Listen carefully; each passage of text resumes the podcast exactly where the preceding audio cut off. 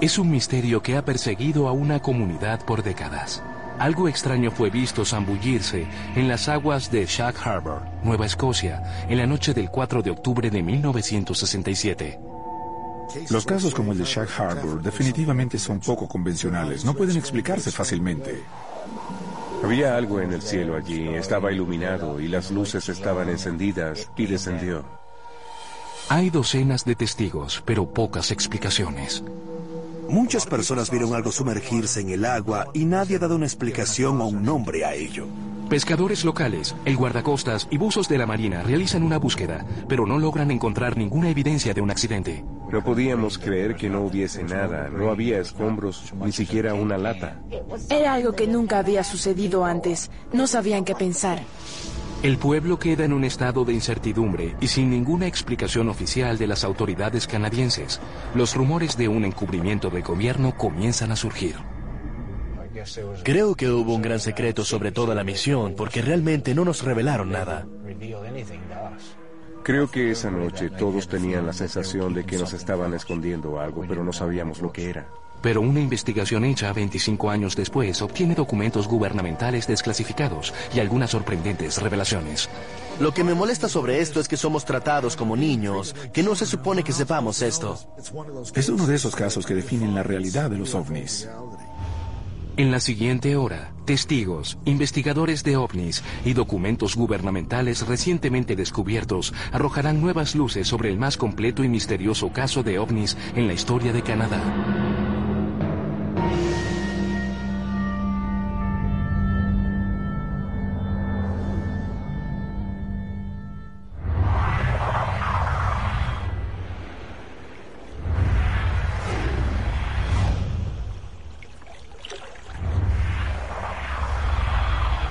4 de octubre de 1967.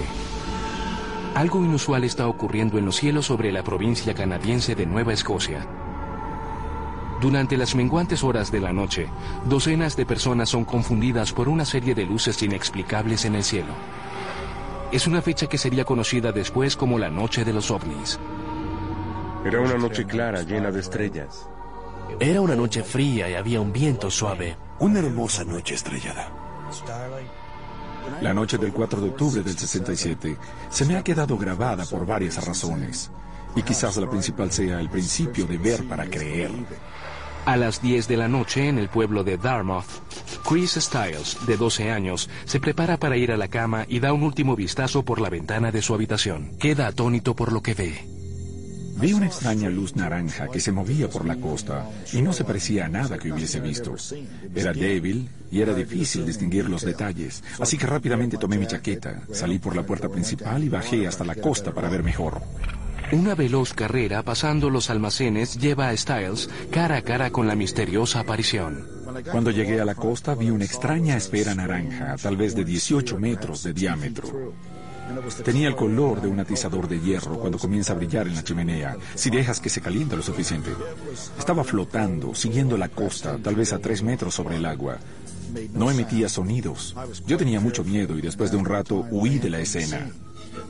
El objeto se mueve a través del muelle mientras Styles huye del área, pero el impacto inicial deja una impresión imborrable. Supe por primera vez en mi vida, a los 12 años, lo que era el verdadero temor. El encuentro de Styles con el ovni es solo el preludio de un brote de avistamientos que explotaron por Nueva Escocia esa noche. Una hora después, la pequeña villa pesquera de Shan Harbor, en el extremo sur de la península, comienza a hervir con avistamientos similares. El pescador de 18 años, Laurie Weekends, conduce a casa con tres amigos cuando algo extraño en el cielo llama su atención. Íbamos en camino a Woods Harbor y al pasar por Shack Harbor, justo después de la oficina postal, miramos por la ventana y vimos una luz. Luego había dos, luego tres y luego cuatro encendidas. Parecían estar volando con nosotros a nivel. Creo que la luz tenía un color amarillo naranja. Weekends intenta mantener las extrañas luces a la vista apresurándose al este por la autopista 3, pero los silenciosos objetos comienzan a descender en un ángulo de 45 grados y quedan bajo la línea de árboles. Parecía que iba justo con nosotros y luego cuando llegamos a la base de la colina lo perdimos de vista. A pocos kilómetros, Norman Smith, de 18 años, se dirigía a casa con un amigo por Bear Point Woods y vio algo similar en el cielo. Estábamos persiguiendo chicas e íbamos de regreso a casa y nos dimos cuenta de las luces en el cielo. La visión de las extrañas formas iluminadas fue suficiente para hacer que se detuviesen y observasen. Nos detuvimos junto al camino, yo salí y estaba viendo las luces. Estaban detenidas en el aire. Había cinco luces. La más cercana al suelo era como si observaras la luna llena. La siguiente era más pequeña y la siguiente más pequeña. No había sonidos, no podías oír nada. Smith observa las luces por algunos momentos mientras la curiosidad se convierte en preocupación.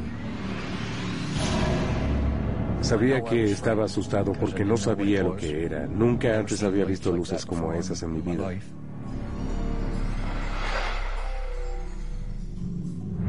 Camino abajo, Lori Wickens y sus amigos aún están persiguiendo al extraño objeto. De pronto ven un destello brillante y escuchan un silbido como el de una bomba que cae. Creen que podría estar cayendo en el muelle, así que se apresuran hacia la costa. En el momento en que llegamos a la cima de la colina pudimos ver la luz en el agua, entonces creíamos que era un avión. Wickens se detiene en un estacionamiento vacante en la costa para poder ver mejor. La luz que vimos en el muelle parecía la mitad de un globo, una luz amarillenta. Podíamos verla moverse por el muelle. Lo primero que se nos ocurrió fue llamar a, a, la RPMC y reportar que habíamos visto un avión estrellarse, pues eso es lo que creíamos que era. Wickens regresa a su auto, corre hasta el teléfono público más cercano y llama al cuartel general regional de la Real Policía Montada de Canadá, la Fuerza Policial Nacional del país. Es conocida en todo Canadá como la RPMC. El cabo de guardia responde la llamada a las 11 y 25 y escucha la voz excitada de Wickens. Los montados querían saber qué habíamos bebido y les dijimos que no estábamos bebiendo y querían saber el número de la cabina telefónica. Luego de escuchar la historia de Wickens, el oficial de la RPMC de guardia es escéptico. Pero tan pronto cuelga, otras llamadas comienzan a llegar. Las llamadas provienen de los cercanos Bear Point, la isla Cape Sable y Maggie Garrons Point, todas reportando lo mismo. Con tantos testigos, el policía no tiene opción más que tomarse esto en serio. Subimos al auto para marcharnos y fue entonces cuando llamó de vuelta. Quería saber dónde podía vernos para poder observar el agua. Le dijimos que estaríamos junto a la planta de musgo porque allí es donde estaba. Mientras tanto, el testigo Norman Smith también está ocupado alertando a las personas del misterioso objeto sobre el muelle. Condujimos hasta la casa de mi padre, corrí adentro y llamé a mi padre y él salió. Nos quedamos viendo las luces en el cielo y no pasó mucho, probablemente un par de minutos, cuando vimos el auto de la policía llegando con sus luces rojas. Smith sigue al veloz auto de la policía hasta un estacionamiento justo a la costa, donde una multitud de testigos se había reunido. Cuando llegamos allí había unas 16 personas, incluyendo a los oficiales de policía.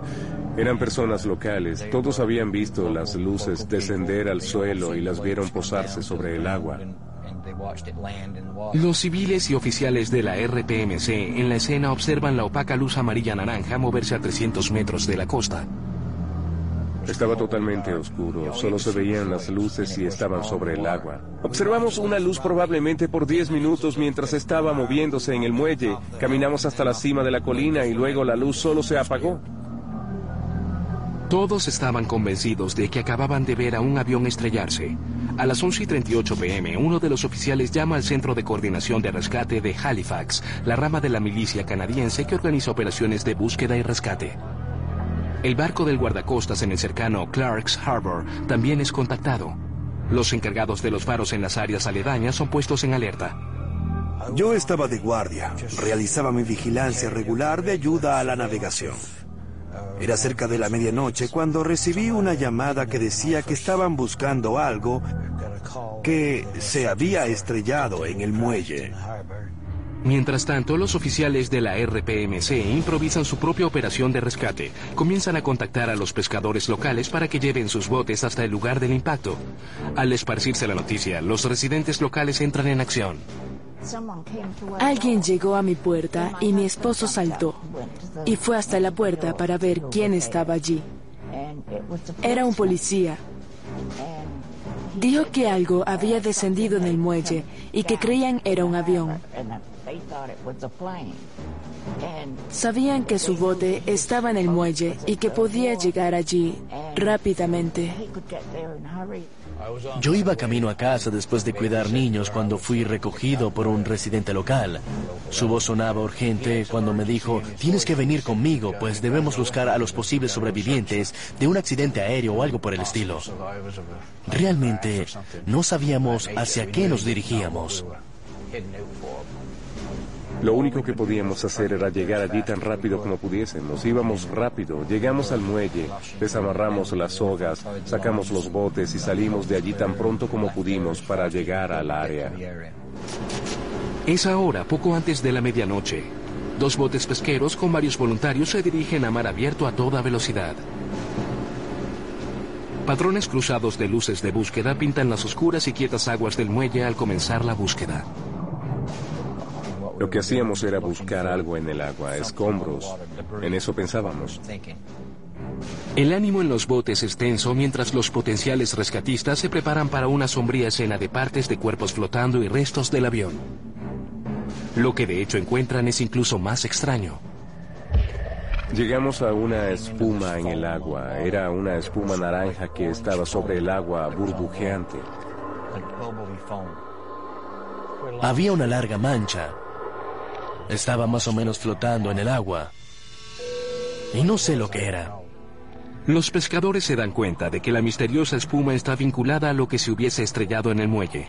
Norman Smith intenta obtener una muestra de la peculiar sustancia. Dimos vuelta con el bote y regresamos a la espuma. Cuando regresamos a ella, tomé una pequeña red y la sumergí en el agua, justo en la espuma.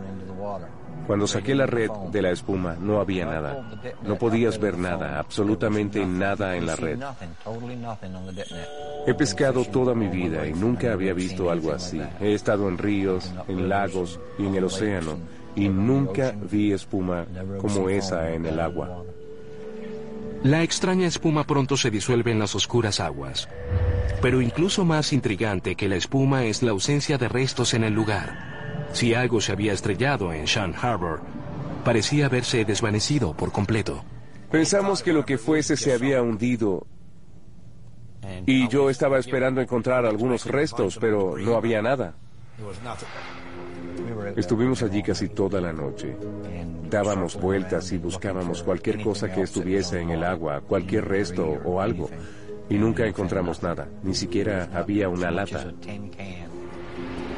La confusión entre los pescadores en Shan Harbor es compartida por los individuos en el Centro de Coordinación de Rescates en Halifax. El CCR contacta al Centro de Control de Tráfico Aéreo de Moncton, New Brunswick, y al Centro de Control NORAD en North Bay, Ontario, para determinar si algún avión civil, comercial o militar está extraviado.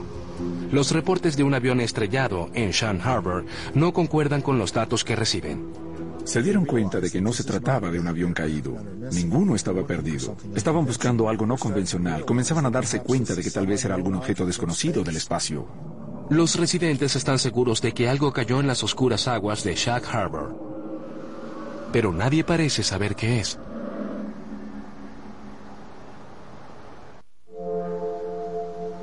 Shag Harbor es un pequeño y modesto pueblo pesquero en el extremo suroeste de Nueva Escocia, es tan discreto que no aparece en algunos mapas. Todo eso estaba por cambiar el 4 de octubre de 1967. Varios residentes locales reportan lo que creen es un avión estrellándose en el muelle. Los avistamientos inician una cadena de eventos que llegarían a los titulares de todo el mundo. A pocas horas de los reportes iniciales, los pescadores locales, oficiales de policía y el guardacostas escudriñan las aguas del muelle durante toda la noche, pero no encuentran el accidente o los restos. Al salir el sol al día siguiente, la comunidad expresa de la preocupación y la incertidumbre. Creo que esa noche todos tenían la sensación de que nos estaban ocultando algo. Pronto se esparce la noticia de que no se encontraron restos. Sin ninguna información de las autoridades, la especulación se esparce como la pólvora. Era la comidilla de la comunidad. Era un ovni. Y por supuesto, igual que todos nos preguntábamos qué pudo haber sido. Las personas sentían temor. Se preguntaban si habría más, si se enredarían en sus redes, si se estrellarían sobre sus casas. ¿Qué estaba sucediendo aquí? Y no recibían ninguna respuesta.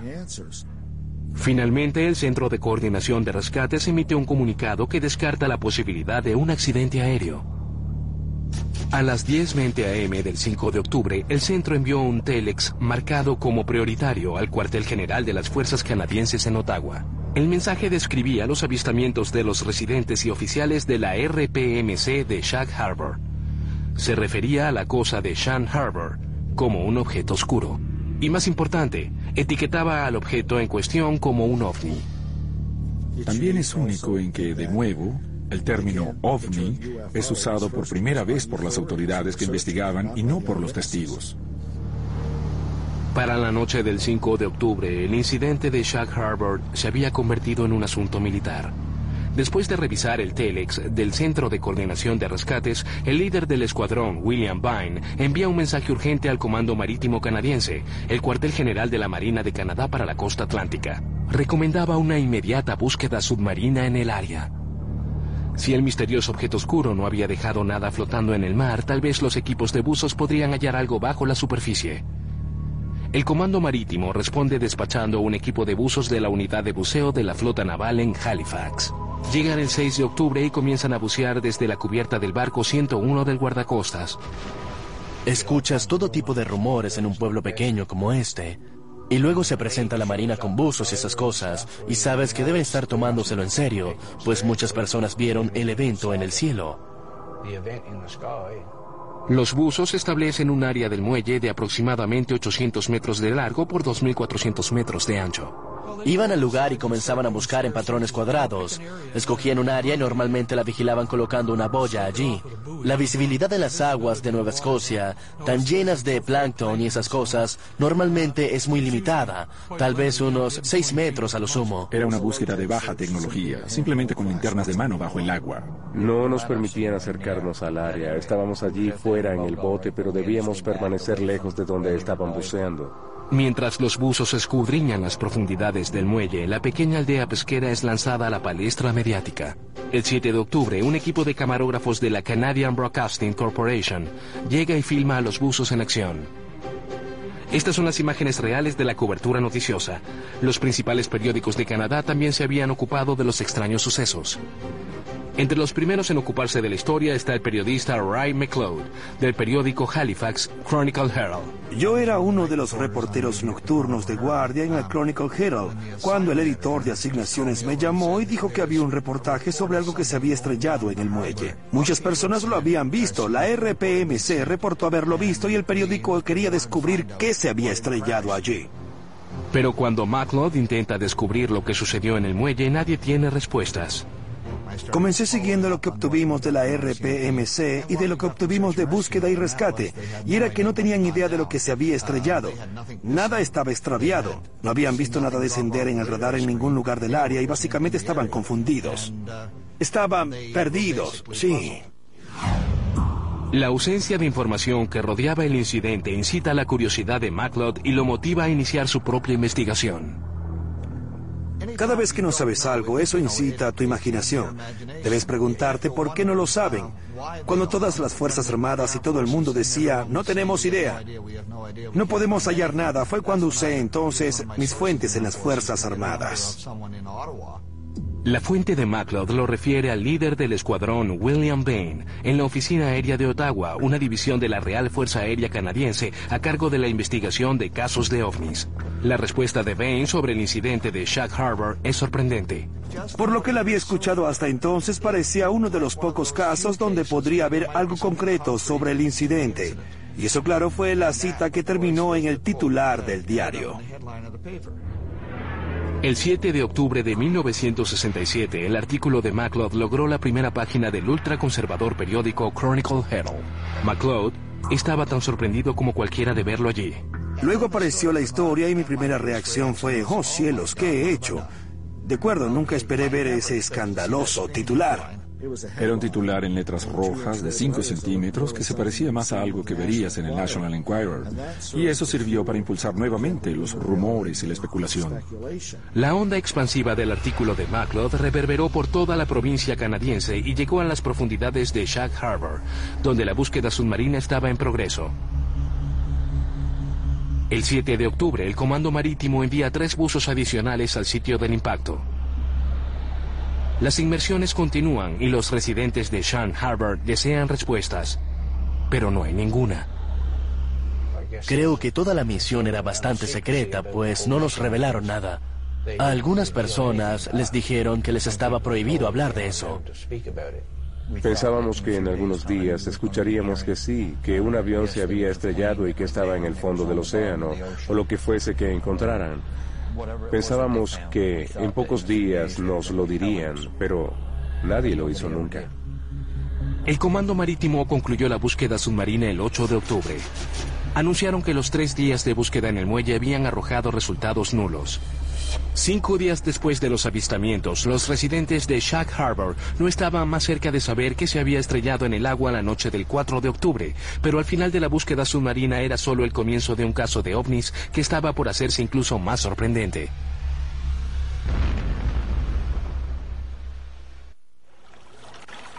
Octubre de 1967. Luego de que docenas de testigos vieran algo hundirse en Shack Harbor, en el extremo sur de Nueva Escocia, los pescadores locales escudriñan las aguas en busca de pistas y los buzos de la Marina buscan bajo la superficie. Pero la Marina canadiense cancela abruptamente la búsqueda sin explicación alguna, dejando a las personas de Shack Harbor con preguntas y preocupaciones. En las mentes de muchos de nosotros estaban encubriendo algo, pues para que invirtiesen tanto tiempo y esfuerzo y luego no dieran explicaciones, es como si hubiesen estado aquí hoy y se fuesen mañana. Al no encontrar respuestas de nadie, los rumores comenzaron a surgir. Incluso un rumor entonces de que habían encontrado algo. Creíamos que hubo ocasiones en las que estuvieron sacando cosas del fondo del océano. El sujeto que tenía los buzos en el área admitió que habían sacado algo envuelto bajo el agua. Fue envuelto bajo lo que lo guardaron en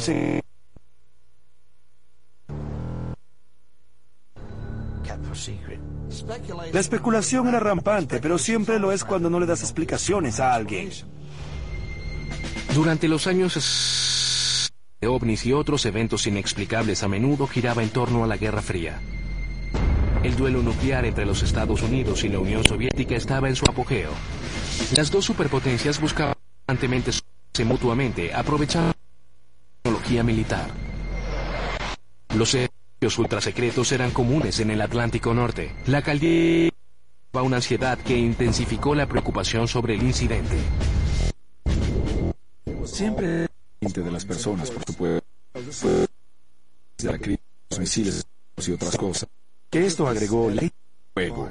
Y luego, por supuesto, las idear teorías. Tal vez secreto estadounidense de algún tipo, un avión, un satélite, lo que cayó al agua. El reportero nocturno Ray MacLeod ayudó a dar la noticia sobre Shack Harbor al escribir un artículo de primera página en el periódico Chronicle Herald de Halifax. Mientras se preparaba para continuar con la historia, MacLeod recibió noticias sorprendentes y desalentadoras. Había una nota en mi máquina de escribir para que viese al editor en jefe y me dijeron no continúes con esta historia. Creemos que esta historia debe ser manejada por alguien durante el día, pues muchos de los contactos son más fáciles de ubicar durante el día y deseamos darle un buen seguimiento a esto. Así que le dimos la historia a David Bentley.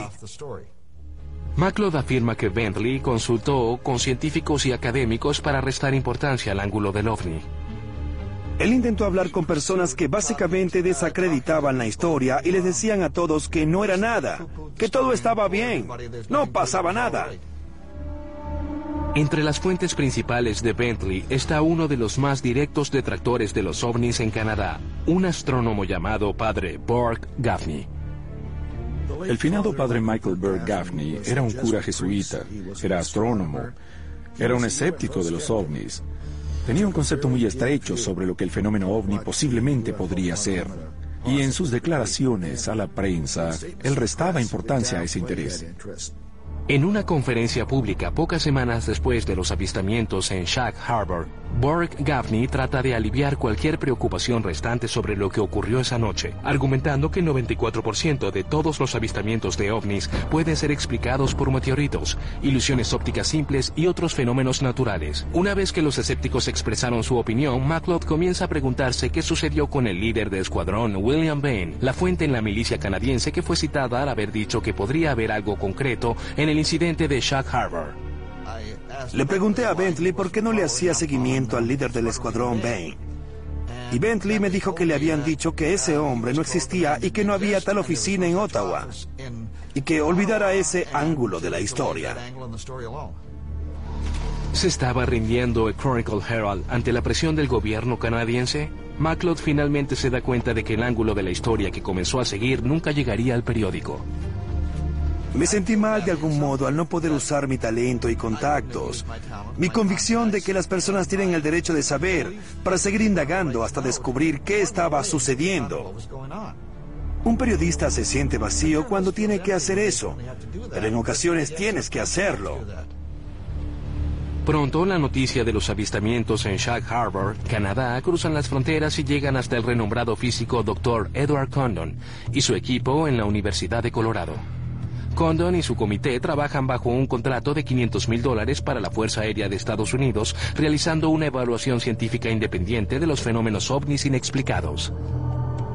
El reporte Condon intentaba reunir cierto número de estudios de casos en otros países del mundo para determinar si la Fuerza Aérea de Estados Unidos debía seguir investigando los reportes de objetos voladores no identificados. Y el incidente de Shag Harbor llamó su atención. Tenían grandes recursos y un equipo distinguido, pero según el testigo Chris Stiles, los rumores de un encubrimiento del gobierno comienzan a surgir. El caso le fue asignado a un ingeniero eléctrico llamado Norman Levine. Este realizó algunas llamadas al cuartel general de la RPMC en Ottawa y al Comando Marítimo, pero le aseguraron que habían realizado una búsqueda exhaustiva. Es una lástima que no haya seguido ese camino, pues Dios sabe qué pudo haber encontrado. El incidente de Shag Harbor, Canadá, es uno de los 59 casos importantes de ovnis en todo el mundo que el equipo de Condon selecciona para incluir en su estudio. Entregan el reporte final a la Fuerza Aérea el 31 de octubre de 1968, pero el caso número 34 recibe solo algunos párrafos en el tomo de 900 páginas. El reporte defiende la falta de iniciativa de Shag Harbor, arguyendo que mayores investigaciones por parte del proyecto no eran consideradas justificables.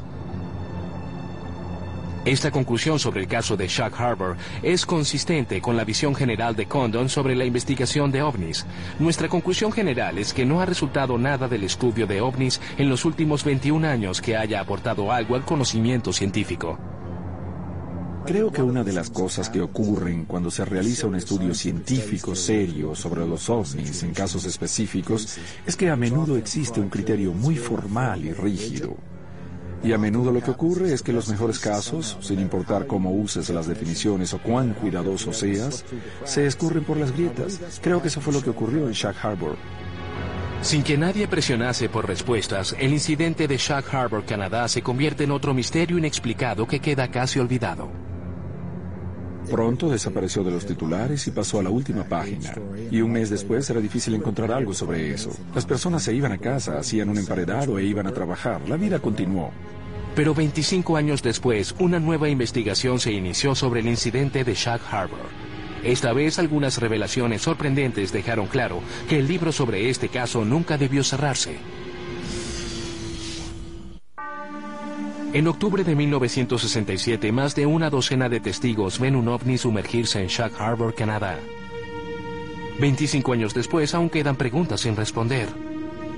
Allí es donde ocurrió todo, justo allí. Sabíamos que algo descendió del aire y se sumergió en el agua. No sabíamos lo que era. Uno de los testigos de esa noche no puede olvidar lo que vio sobre el muelle. Chris Stiles había visto al ovni desde su hogar en Dartmouth, Nueva Escocia. En 1992, mientras miraba televisión una noche, todo cambiaría. Yo había visto una retransmisión del episodio de Misterios no resueltos que trataba sobre el incidente de Roswell y me hizo pensar en Shag Harbor. Y lo que recordé sobre Shag Harbor, que era tan estremecedor, fue que no hubo negaciones, que las autoridades creían que era un incidente genuino de ovnis y que simplemente se había olvidado. Styles decide iniciar su propia investigación sobre Shag Harbor. Solicita documentos de los archivos nacionales canadienses y del Departamento de Defensa Nacional usando la Ley de Acceso a la Información de Canadá. En pocas semanas, los documentos del gobierno llegan en rollos de microfilm a la sede principal de la biblioteca de Halifax. Comienza una tediosa búsqueda. Cuando te sientas frente al visor y comienzas a revisar un documento tras otro, te das cuenta de que a menudo estas recopilaciones fueron compiladas por burócratas que no desechaban nada. El microfilm contiene miles de documentos de casos de ovnis en todo Canadá desde 1965 hasta 1981. Buscas una aguja extraterrestre en un pajar terrestre. Styles pasa semanas frente al visor de microfilm hasta que encuentra lo que busca. Todo estaba allí, comunicaciones prioritarias del Centro de Coordinación de Rescates del Cuartel General de las Fuerzas Canadienses, instrucciones del Comando Marítimo Canadiense a la Unidad de Buzos de la Flota del Atlántico y reportes de docenas de testigos. Styles se da cuenta de que está observando al mayor evento de ovnis en la historia canadiense. Solo vi uno que tenía la palabra ovni escrita en mayúsculas, subrayada tres veces, y ese tenía que ver con el incidente de Shag Harbor. Supe muy pronto que tenía documentos importantes. ¿Se había topado Chris Style con un encubrimiento del gobierno canadiense? Style decide que necesita ayuda. Contacta a su colega investigador de ovnis, Don Ledger, para que lo ayude con su investigación. Chris Stiles era muy apasionado sobre Shag Harbor. Había estado en eso por un año o año y medio para entonces, investigándolo, escarbando en los documentos. Y era infeccioso. Finalmente, me arrastró a eso también. Un cuidadoso examen de estos documentos desclasificados dibuja una vívida cronología de los eventos y ayuda a revivir la noche del 4 de octubre de 1967.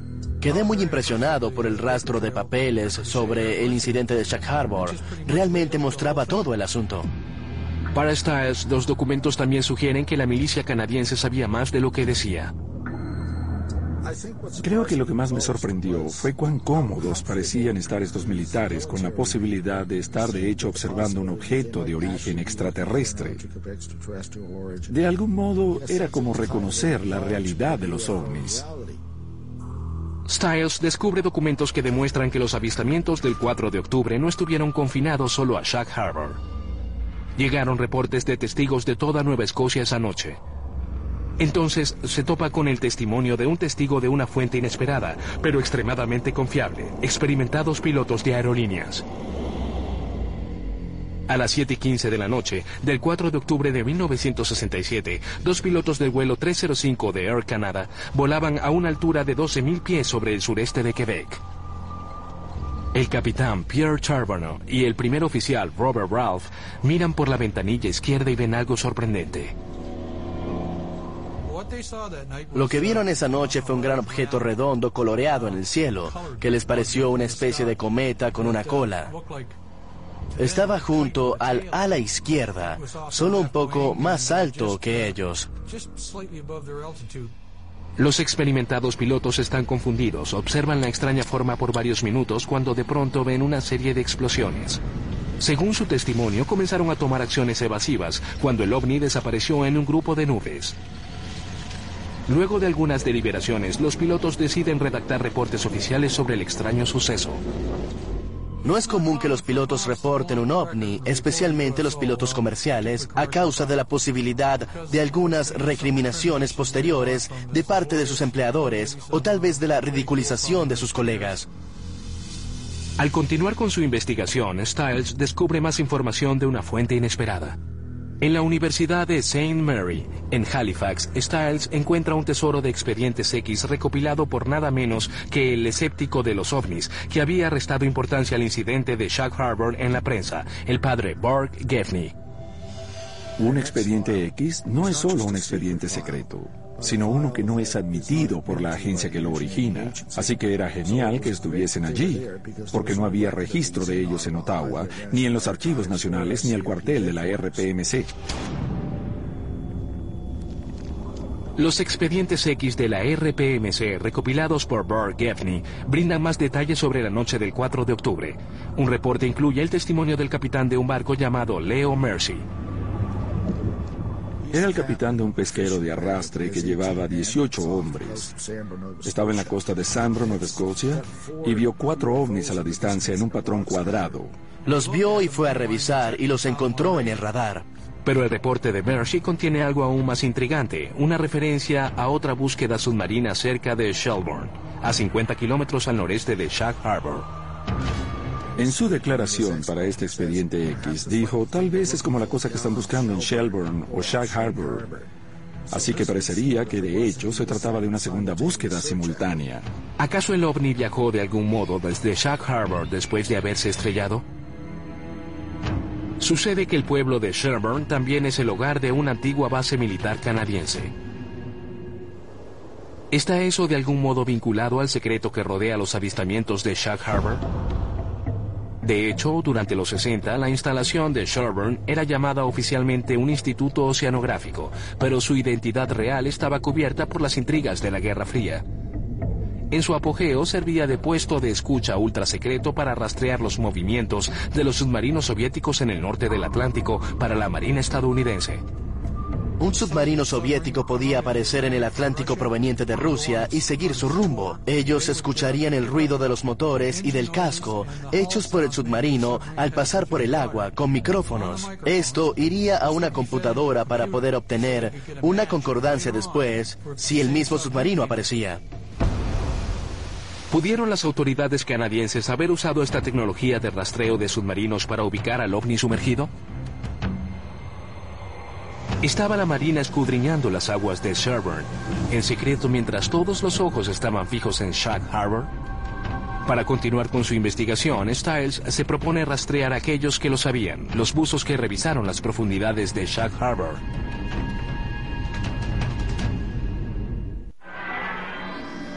El 4 de octubre de 1967, Chris Styles fue uno de los muchos testigos que vio algo extraño en el cielo sobre Nueva Escocia. Ahora está intentando descubrir qué fue. Ha descubierto documentos gubernamentales desclasificados que indican que la milicia canadiense estuvo involucrada en la intensa búsqueda de un ovni que aparentemente se estrelló en Shag Harbor. Las autoridades canadienses aseguran no haber hallado nada, pero Styles comienza a sospechar que los buzos podrían tener la clave del misterio. Varios no estaban dispuestos a hablar, pero algunos sí. Y contaron una historia muy interesante que iba mucho más allá de los artículos de prensa. 9 de abril de 1993. Uno de los buzos accede a darle una entrevista a Styles, pero exige permanecer en el anonimato. Styles queda impactado cuando el buzo le informa que de hecho encontraron algo bajo el agua, pero que no fue en Shag Harbor. Finalmente me explicó que para el momento en que los buzos llegaron a Shag Harbor, sabían que el objeto ya no estaba allí, que de hecho había quedado reposando en el lecho marino a 40 kilómetros de Government Point, cerca de la base Shelburne. ¿Había el ovni eludido los esfuerzos de búsqueda en Shag Harbor viajando bajo el agua con su propia energía, costa arriba en Nueva Escocia? De ser cierto, eso significaría que la milicia canadiense realizó una búsqueda secreta en Shelburne que le fue ocultada al público. La nueva revelación del buzo confunde a Styles. Sentía la historia de Shelburne muy preocupante. Había muchas cosas que eran seguras. Teníamos documentos del gobierno, pero ahora había un elemento de caja negra en el caso.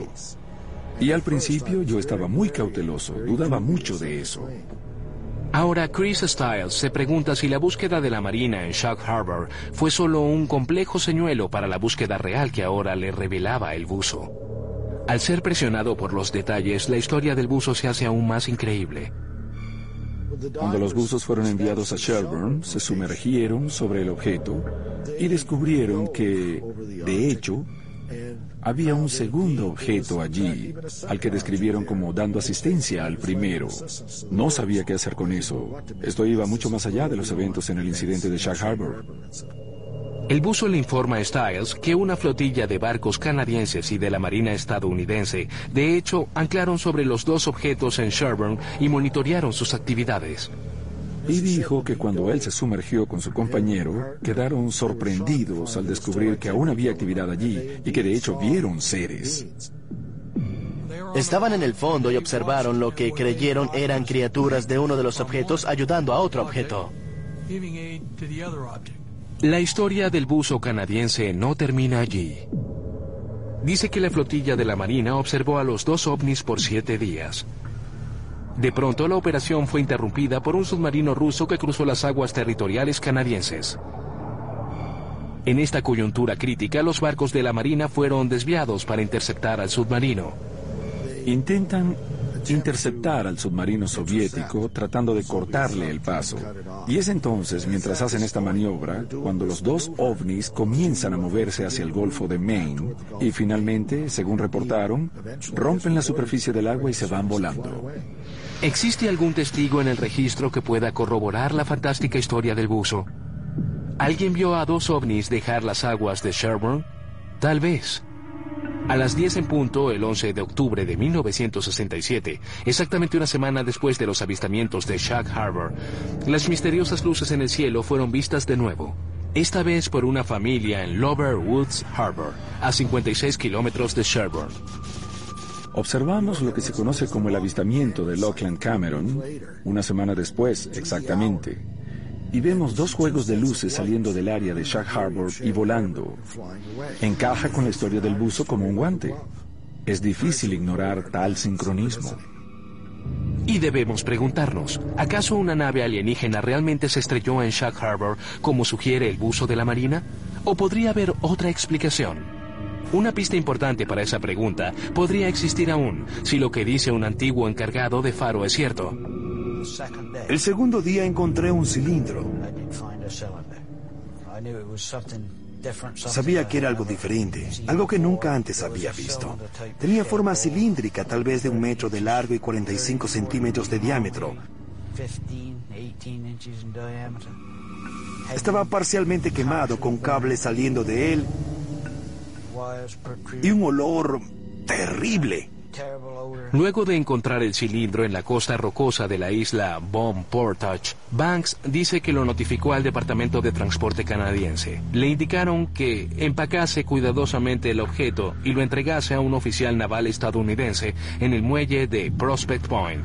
Tenía que ser algo que necesitaban mucho, que deseaban mucho porque lo trajeron volando desde Virginia. O eso fue lo que me dijo. Pero ¿qué había dentro del cilindro que era tan urgente y tan secreto?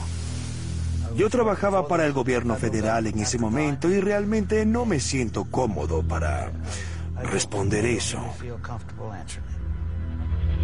Es un misterio en proceso que continúa invitando a la especulación. Para algunos, la evidencia apunta a los experimentos militares secretos de la Guerra Fría. En mi mente imaginé que probablemente era algún tipo de avión a control remoto experimental o algo que tenían entonces, uno de los primeros que tuvieron que de algún modo se les escapó. Creo que era un aparato de vigilancia y que se estrelló él mismo. O lo derribaron. Mi opinión era que fue un avión, un avión militar estadounidense. Otros arguyen que algo capaz de operar sobre y bajo el agua solo puede ser extraterrestre. Incluso ahora, en la época de los aviones sigilosos, aún no tenemos nada que sea tanto aerodinámico como hidrodinámico. ¿Qué era el objeto? Es lo que todos siempre quieren saber. ¿Qué era el objeto? Lo que haya entrado en el muelle esa noche estaba controlado inteligentemente y era de naturaleza extraterrestre. No está claro cuándo, si es que alguna vez, todo el conjunto de registros militares será liberado. Si lo son, darán luces sobre este extraño incidente y tal vez resolverán de una vez por todas lo que ocurrió en Shag Harbor el 4 de octubre de 1967? Hasta entonces, quedamos con el misterio, la especulación y los recuerdos borrosos de las personas que vieron algo muy inusual estrellarse en el océano esa noche. Hoy aún reviso el cielo buscando algo que pudiese ser diferente o algo como lo que vi hace 30 años. Lo único que me gustaría saber es qué era.